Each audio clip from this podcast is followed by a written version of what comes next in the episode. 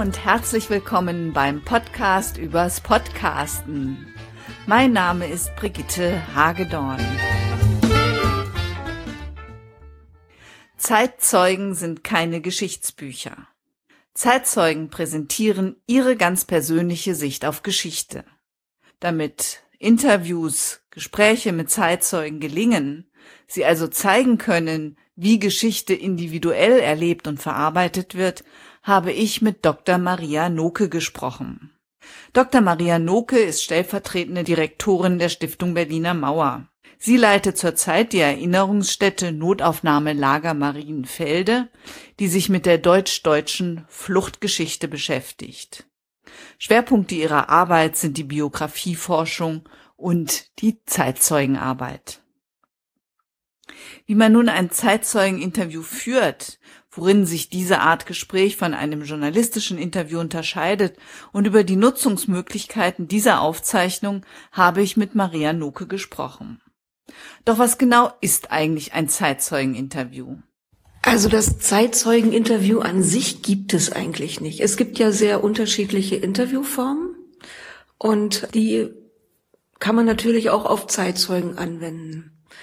Da kann man ganz unterschiedliche Herangehensweisen wählen. Also so ganz klassisch, ich mache mir einen Fragebogen, einen Leitfaden und ähm, gehe gut vorbereitet in ein Gespräch mit einem Zeitzeugen und stelle ihm nacheinander meine Fragen.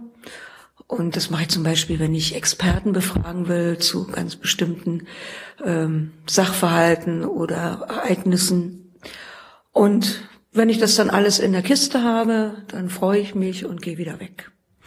Wenn ich jetzt aber ähm, auch einen ganz anderen Anspruch an Zeitzeugen äh, stelle, nämlich weil ich interviewe Zeitzeugen deshalb, weil sie eben authentisch Geschichte vermitteln können aus einer ganz persönlichen Perspektive, die aber dadurch auch eine besondere Wirkungskraft hat, dann äh, es bietet sich das an, dass man einen anderen Weg wählt und äh, ein sogenanntes offenes Interview führt, also ein Interview, wo ich äh, mit einer ganz offenen Fragestellung reingehe, die natürlich mit meinem Thema zu tun hat, die aber den Zeitzeugen nicht sofort auf bestimmte Abläufe und Sachverhalte festlegt, sondern ihm oder ihr die Möglichkeit gibt, äh, die eigene Geschichte ganz frei zu erzählen, also sozusagen auch in die Erinnerung sich zurückzubegeben und eine sehr detaillierte, breite Geschichte zu erzählen, die eben auch sehr viel mehr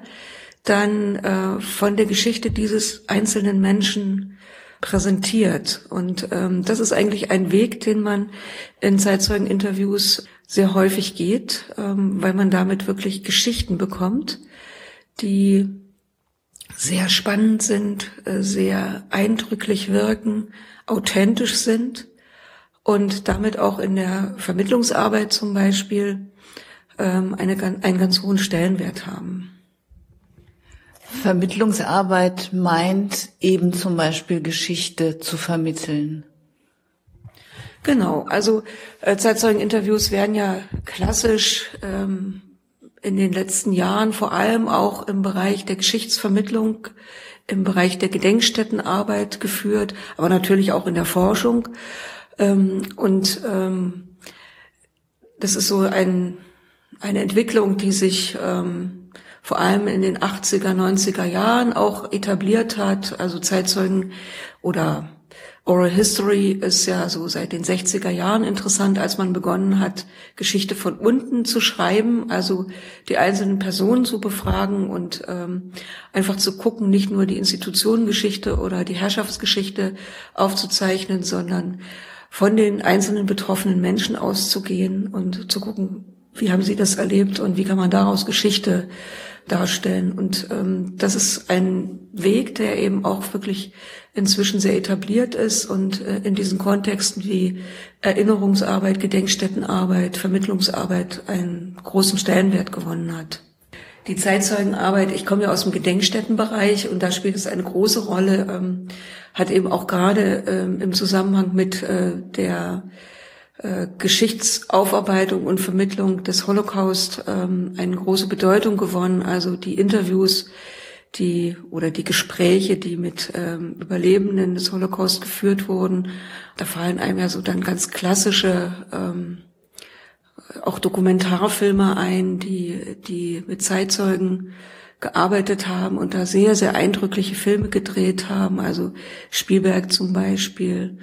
Ähm, was für mich äh, ganz besonders beeindruckend war, das ist Claude Lanzmann, der für mich also eine wirklich auch wahnsinnig beeindruckende Art äh, gefunden hat, Menschen zu befragen ähm, und ihnen sozusagen auch den Raum zu eröffnen, über ganz schwierige Erfahrungen zu sprechen, also Holocaust-Überlebende, die lange nicht reden konnten, ähm, die er auch zum Sprechen ermutigt hat und ähm, ja, das auch sehr, sehr eindrücklich dann in seinem Dokumentarfilm äh, dargestellt hat. Also das ist eigentlich, finde ich, so ähm, jemand, den man unbedingt ähm, wahrgenommen haben muss, wenn man Zeitzeugeninterviews führen will.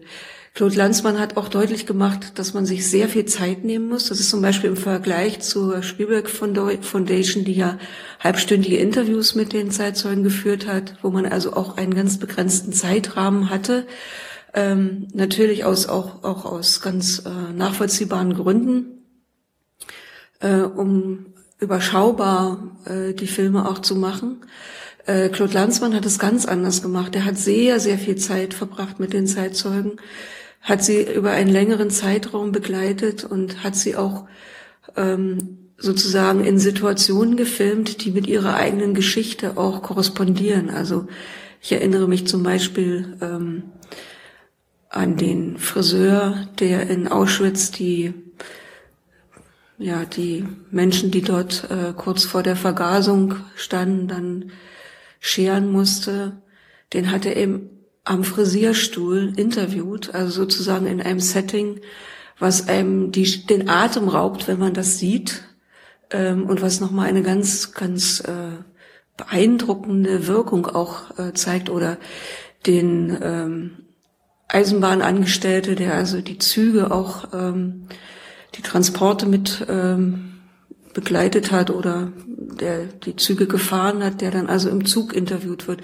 Also das ist ein Setting, was eben ganz stark auch wirkt.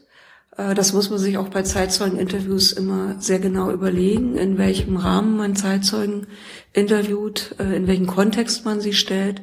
Andere wählen eine ganz neutrale äh, Situation, die natürlich auch eine Stärke hat, weil dann der Mensch stärker im Mittelpunkt steht und man sich auf die Person konzentriert, auch wenn man dieses, diesen Film anguckt.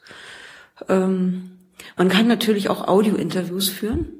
Also ich selbst ähm, bin eine starke Verfechterin von Audio-Interviews, weil sie eben die Zuhörer dazu bringen, dass sie sich ganz auf das gesprochene Wort einlassen. Also sozusagen alle anderen ähm, Wahrnehmungen werden sozusagen ausgeschaltet und ich höre zu, was der Mensch sagt und kriege dadurch auch nochmal etwas ganz anderes. Ähm, also es entsteht auch ein Bild in meinem Inneren. Ich, ich visualisiere das, was ich höre, dann auch, ich mache mir eine Vorstellung von dem Menschen. Und auch das hat eine sehr starke Wirkung. Sie sagten, dass normalerweise sehr viel Zeit dafür, dafür sich genommen wird. Im Prinzip muss, ja, muss es ja nach hinten offen sein.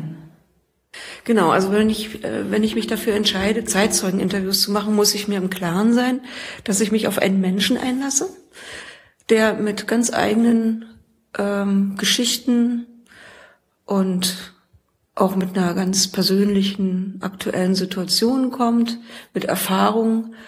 Und ich will ja etwas von diesem Menschen erfahren. Ähm, ich kann jetzt als Journalistin kommen und sagen, so, ich muss ein Artikel machen über ein bestimmtes Thema. Ich habe so und so viel Zeit.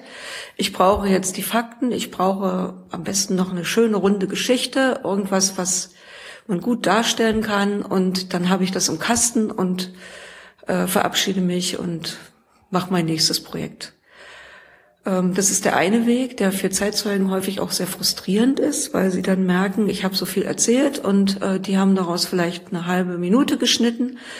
Ähm, der andere Weg ist, wenn man sagt, äh, ich nehme den Zeitzeugen in seiner Geschichte ernst und habe jetzt nicht diesen Rahmen, dass ich innerhalb kürzester Zeit zu einem bestimmten Format etwas fertig haben muss, dann sollte man sich auf den Menschen auch einlassen. Also wer Zeitzeugeninterviews führt, ähm, muss sich klar machen, dass es nicht reicht, das Gerät anzuschalten und das Mikro hinzuhalten und eine Frage zu stellen oder fünf Fragen zu stellen und dann zu gehen, sondern man sollte sich sehr genau darauf einrichten, dass man Zeit hat, dass man dem Menschen die Möglichkeit gibt, sich selbst zu präsentieren in der Art und in der Form, wie er das selber will. Deswegen bin ich eine große Verfechterin von offenen Interviews, weil ich weiß gar nicht, was das wirklich für eine Geschichte ist im Detail.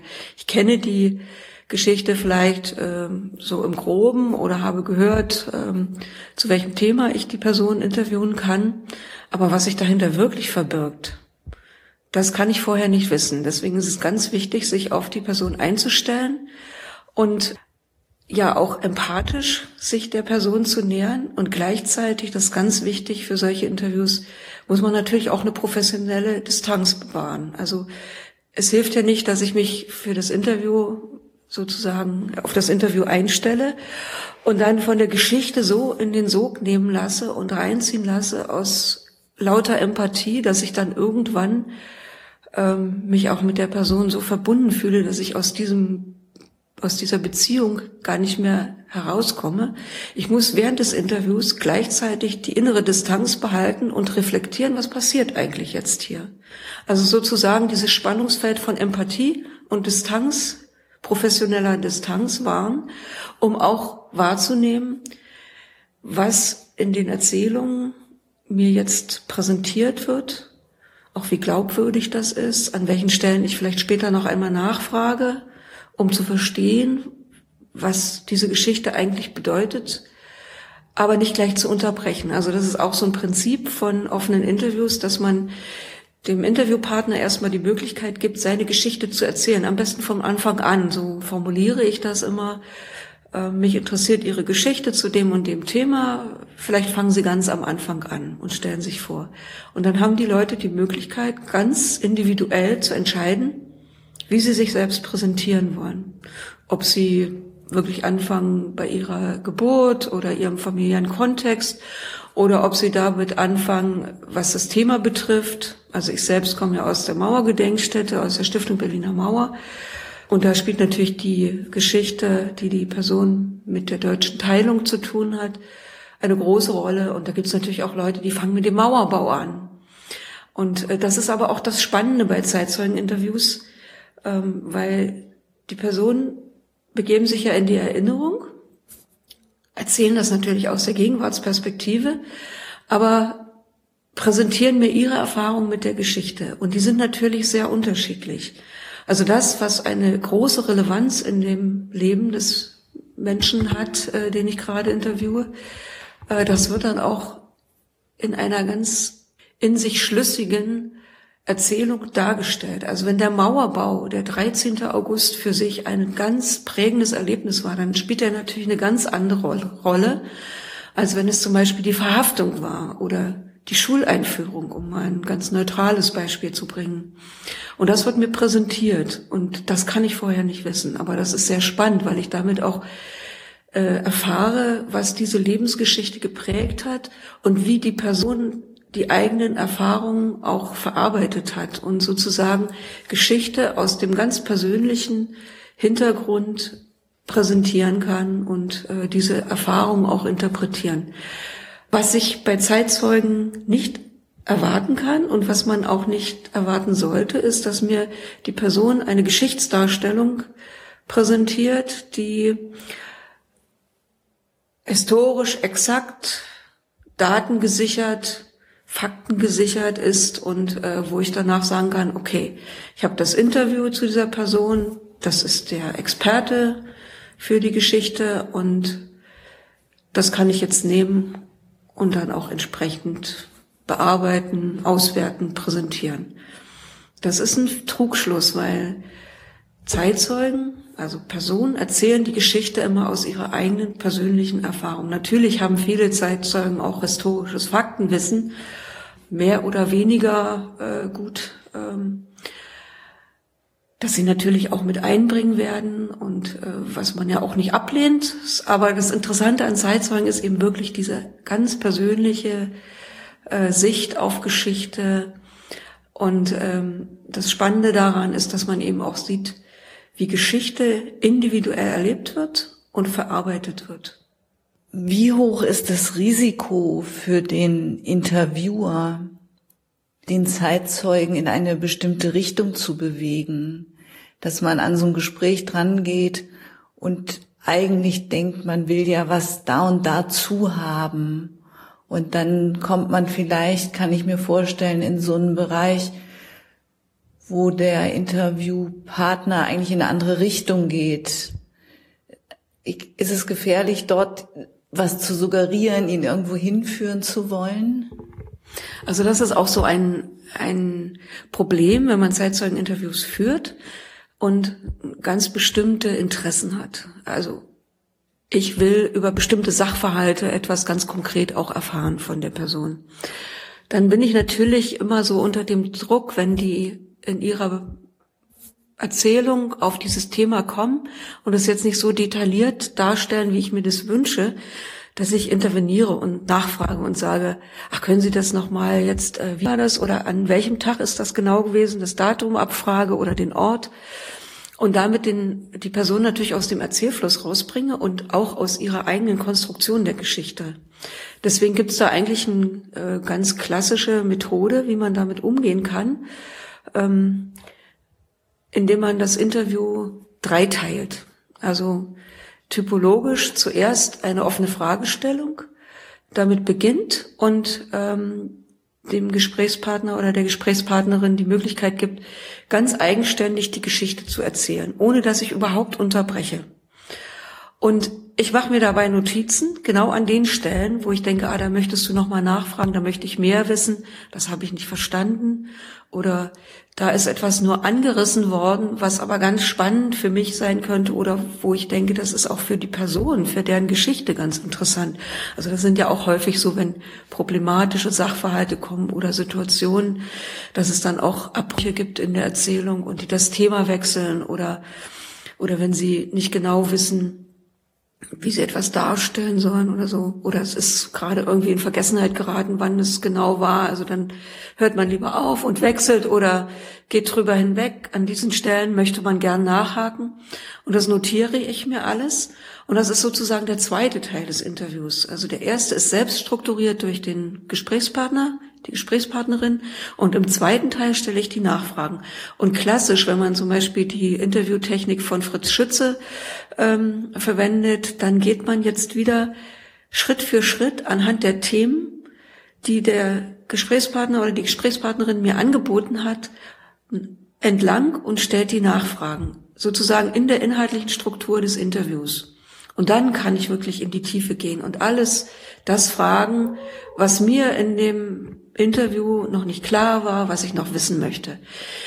Und dann gibt es als drittes nochmal sogenannte externe Nachfragen. Also alles, was ich zu meinem Thema habe. Ich habe natürlich immer auch äh, so eine Art Frageraster, ein Leitfaden zu den Themen, die mich im Rahmen dieses ähm, Gesprächs auch interessieren, die aber möglicherweise nicht alle von diesem Interviewpartner oder dieser Interviewpartnerin beantwortet werden kann. Und alles, was im Interview noch nicht vorgekommen ist, das stelle ich dann in diesem dritten Teil des Interviews, in dem sogenannten Nachfrageteil, mit den externen Nachfragen. Also so standardmäßig äh, möchte ich natürlich immer was zum Mauerbau wissen, ob die Person den Mauerbau erlebt hat oder den Mauerfall. Wenn das im Interview noch nicht gekommen ist, dann kommt es ganz zum Schluss, wenn ich sozusagen aus der Struktur, der inhaltlichen Struktur des Interviews raustrete und sage, und jetzt interessiert mich noch das, darüber haben Sie noch gar nicht gesprochen. Also wenn man so eine Struktur anwendet, also erst frei erzählen lässt, dann die internen Nachfragen stellt und danach die externen Nachfragen, dann vermeidet man das, dass man Gesprächspartner unterbricht und sie aus ihrem Erinnerungsstrom herausreißt und danach, ähm, wenn man interveniert hat, ist es auch so, dass es meistens nicht mehr so weitergeht, sondern dass man dann neue Themen gesetzt hat und der Interviewpartner oder die Interviewpartnerin ähm, dann auch nicht mehr so weitererzählen, wie das vorher gewesen ist. Das kann man aber nicht alles in einer Sitzung machen, oder? Also Erfahrungsgemäß ist es immer schlau, wenn man zwei Termine macht.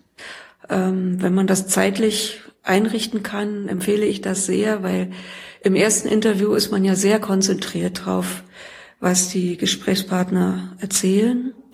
Ähm, und ähm, das ist auch ein, eine große Anstrengung für mich jedenfalls. Ich glaube, es geht anderen auch so.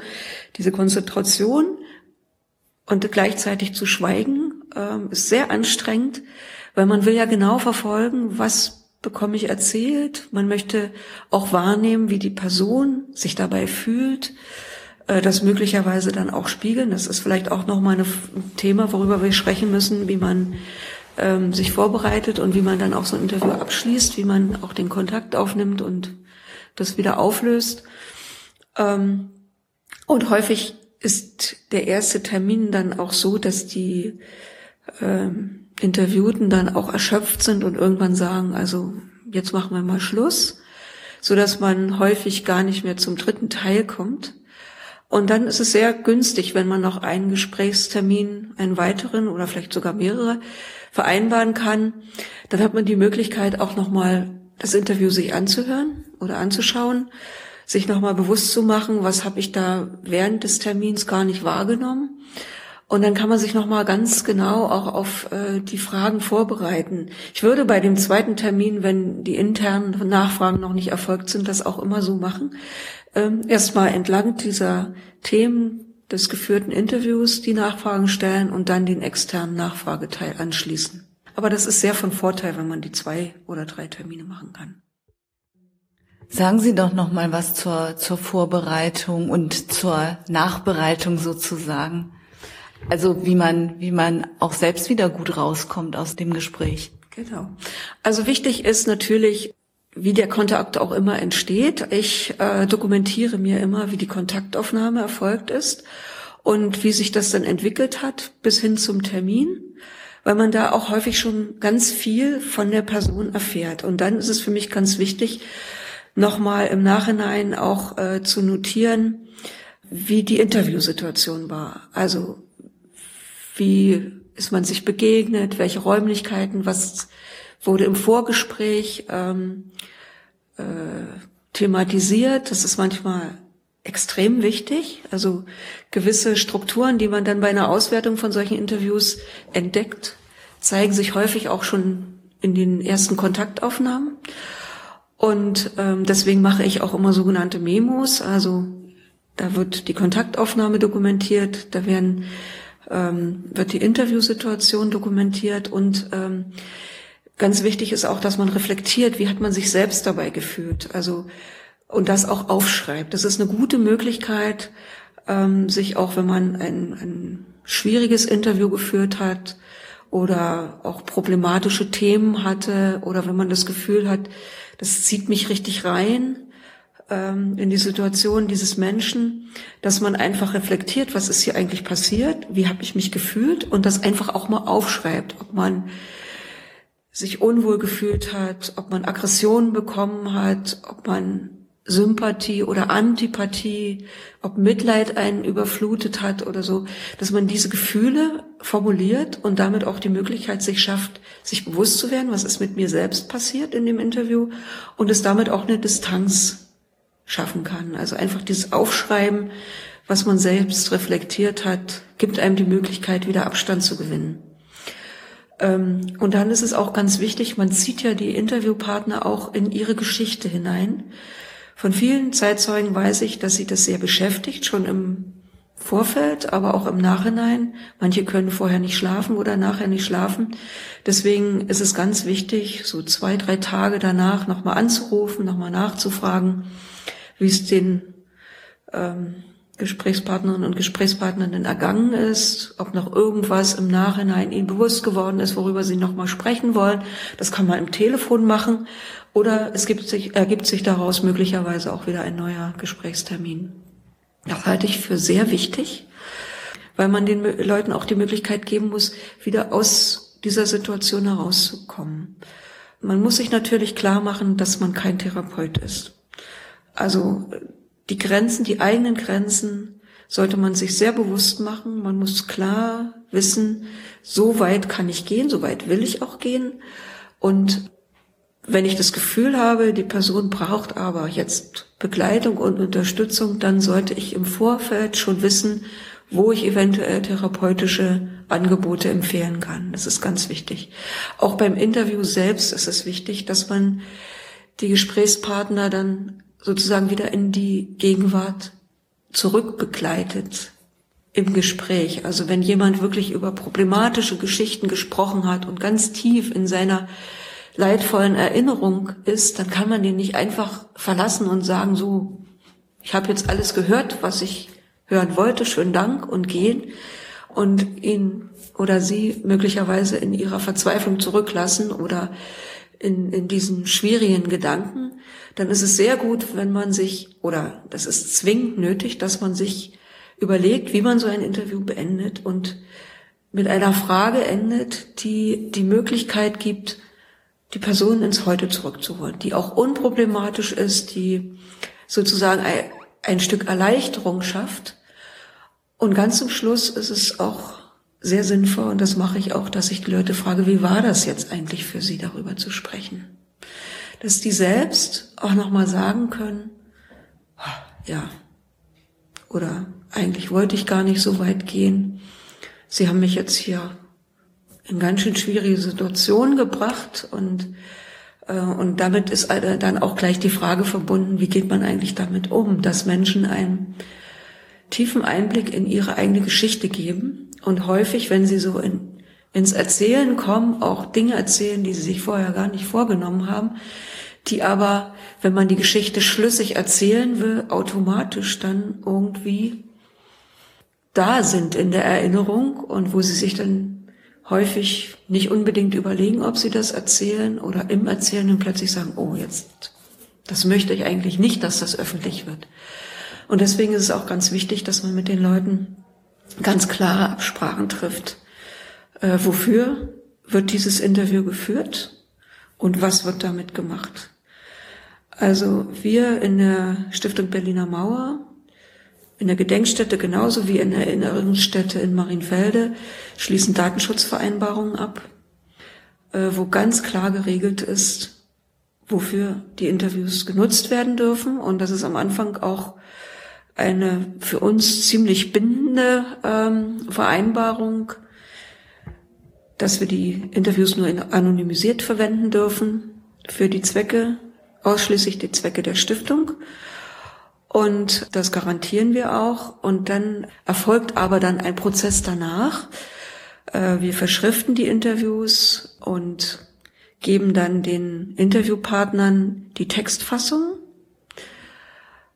und diese Textfassungen werden autorisiert und mit der Autorisierung wird auch nochmal eine neue Vereinbarung abgeschlossen, was wir im Rahmen der Stiftung damit machen dürfen. Also, ob wir sie anonymisiert oder jetzt mit vollem Namen verwenden dürfen, für welche Bereiche wir sie verwenden dürfen, also ob für Ausstellungen, für Bildungsarbeit, für Publikationszwecke, ob wir sie auch an Dritte weitergeben dürfen. Also bei uns im Archiv gibt es die autorisierten Interviews, die kann man sich die Textfassung angucken. Was wir aber generell nicht machen, ist, dass wir die Interviews weggeben, also an Dritte weitergeben. Weil wenn man das tut, hat man natürlich nicht mehr die Möglichkeit zu garantieren, was man in dieser Vereinbarung festgelegt hat, wofür die Interviews genutzt werden dürfen. Aber natürlich geben uns Zeitzeuge dann, Zeitzeugen auch teilweise dann die Genehmigung, wenn äh, Journalisten oder Wissenschaftler, Studenten fragen oder Publizisten Einsicht haben wollen, dass wir gelegentlich auch die Kontakte rausgeben dürfen oder die Kontakte herstellen. Also das sind alles Regelungen, die wir ganz klar treffen, die für eine Gedenkstätte natürlich auch von ganz großer Bedeutung sind, weil äh, wir ja auch mit Themen zu tun haben, die für die Leute wirklich auch äh, lebensgeschichtlich gravierend waren und wo man auch mit ähm, ja mit einer großen Vorsicht und ähm, Vertrauenswürdigkeit arbeiten muss. Können Sie eine, eine Einschätzung abgeben, wie schwierig das ist? Also wie viele Zeitzeugen vielleicht im Nachgang sagen, ich will, dass das gar nicht veröffentlicht wird. Ich will, dass Sie den ganzen Teil streichen. Haben Sie das häufig oder ist es, ist es eher so, dass, dass die Zeitzeugen auch vielleicht dankbar sind, dass sie, dass sie reden konnten, dass sie das jemandem erzählen konnten, ihre eigene Geschichte und ähm, möchten auch gerne, dass, dass andere davon erfahren. Wie, wie ist da so Ihre Erfahrung mit? Also unsere Erfahrung ist, dass viele der Zeitzeugen ja auch selbst von selbst zu uns kommen und ihre Geschichte erzählen wollen und dass sie von daher auch bereit sind, äh, dass die Geschichte öffentlich wird. Also es gibt eigentlich eher wenige Zeitzeugen, die dann auch nach dem Autorisierungsverfahren sagen, ich möchte, dass es nur anonymisiert verwendet wird. Die meisten geben ihre Interviews frei und viele sind auch bereit, dass äh, in externe Nutzer die Interviews sich anschauen und dass es auch Kontakte geben kann. Wobei, also bei den Medienkontakten da muss man natürlich auch immer gucken, nicht alle Zeitzeugen sind geeignet, ähm, Interviews vor der Kamera zu geben oder manche sind ja auch schon zu alt und können das gar nicht mehr. Oder manche sagen, ich habe jetzt schon so oft Interviews gegeben, es reicht, ich will nicht mehr. Aber so für, für die Einsicht in die Interviews im Archiv geben eigentlich sehr, sehr viele. Sie haben gesagt, es wird als Text veröffentlicht wird manches auch als Audio veröffentlicht. Und dann passiert ja genau das, dass, wie gesagt, so ein ganzes Gespräch wird wahrscheinlich nicht zur Verfügung gestellt für den, für den Hörer. Dann muss man ja wieder eine Auswahl treffen. Wie, wie gehen Sie damit um? Also ich meine, man kann ja auch sozusagen vom Hörer fast nicht erwarten, vier Stunden zuzuhören, wenn der, der spannende Teil in der Mitte ist. Ja, natürlich. Wir führen die Interviews natürlich auch um sie dann zu nutzen, ähm, das Audiomaterial auch zu nutzen. Da gibt's ja ganz unterschiedliche Möglichkeiten. Also wir haben ähm, auch zum Beispiel Zeitzeugengespräche mitgeschnitten, öffentliche Zeitzeugengespräche mitgeschnitten und die dann fast eins zu eins ins Netz gestellt, also wo dann einfach nur eine Tonbearbeitung erfolgt ist und äh, nur unwesentlich äh, was geschnitten wurde. Also das sind dann längere anderthalb Stunden, die man sich auch im Netz anhören kann. Bei ähm, klassischen Zeitzeugeninterviews muss man natürlich dann immer eine Auswahl treffen. Also wir nutzen die zum Beispiel in Ausstellungen natürlich. Und bei Ausstellungen ist es so, dass man aufgrund der ähm, Verweildauer von Besuchern natürlich nur ganz, ganz kurze Ausschnitte nutzen kann. Also klassisch möglichst unter einer Minute. 20 Sekunden bis 30, 40 Sekunden hören sich die Besucher gern an. Wenn es länger wird, dann brechen die auch schon mal ab. Deswegen ist es auch immer von großem Nutzen, wenn in Ausstellungen irgendwo ein Zeitcode mitläuft oder man sehen kann, das Interview ist eine Minute lang oder 1,30, dann können sich die Leute darauf einstellen. Wenn man da steht und nicht weiß, wie lange geht das noch, gehen manche dann doch weg, obwohl es gar nicht mehr so lange dauert. Also das ist meine Meinung, dass es sehr von Nutzen, von Nutzen ist. In der Bildungsarbeit kann man das natürlich einsetzen, indem man Passagen von Interviews mit einspielt. Ich mache das auch in Vorträgen, dass ich Zeitzeugen-Interviews mitbenutze und dann auch mal O-Töne einspiele. Also da gibt's vielfältige Möglichkeiten, aber da ist es natürlich so, dass man wirklich schneiden muss. Ist es nötig, den, den Zuhörern, den Leser solcher Geschichten sie darauf hinzuweisen, dass das nicht die Wahrheit in Anführungsstrichen unbedingt ist, was dort erzählt wird. Dass es immer von der Person eine interpretierte Wahrheit ist. Oder, oder ist es, ist es, ist es auch nicht nötig? Ist es klar? Na, das kommt sicher auch auf den Kontext drauf an. Also, ähm, ich nehme ja nicht Zeitzeugeninterviews eins zu eins, nehme sie auf und stelle sie irgendwo ins Netz.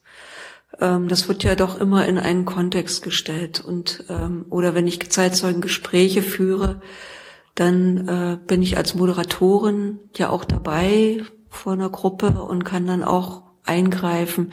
Natürlich passiert es immer wieder äh, bei solchen Interviews, dass einfach Fakten auch mal falsch genannt werden, Daten nicht richtig erinnert werden oder vielleicht auch Interpretationen kommen, wo ich sage, ups, ähm, das ist jetzt hier aber nicht so ganz äh, dementsprechend, ähm, wie es gewesen ist.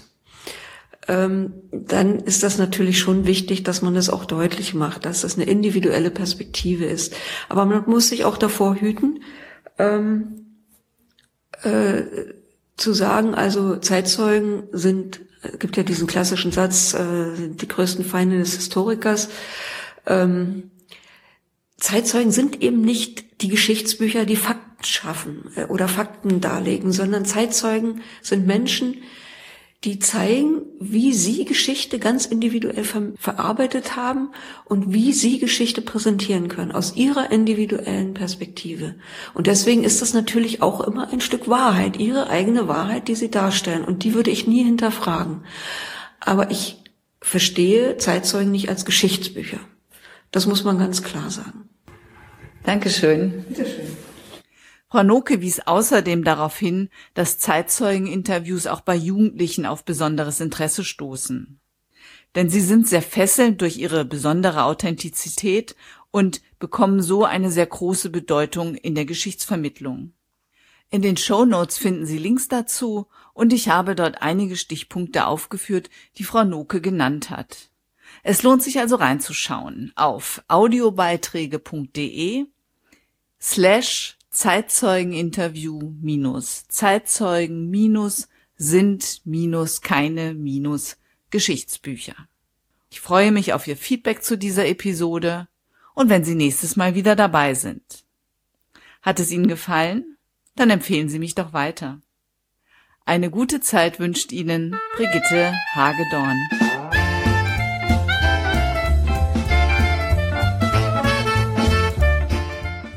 Dank fürs Zuhören.